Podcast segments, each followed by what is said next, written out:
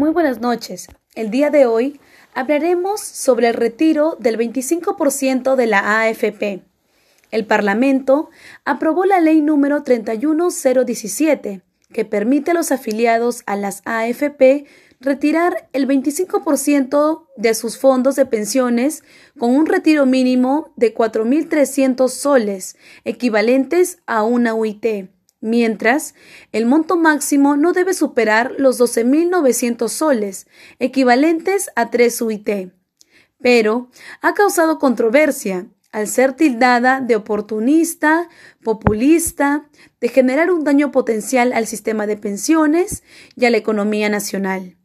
La ley que permite el retiro del 25% de los aportes en las AFP, impactará en la economía de los afiliados que actualmente reciben pensiones. Sin embargo, considero que no generará el quiebre de su economía y del sistema de pensiones. A continuación, se presentarán los siguientes argumentos.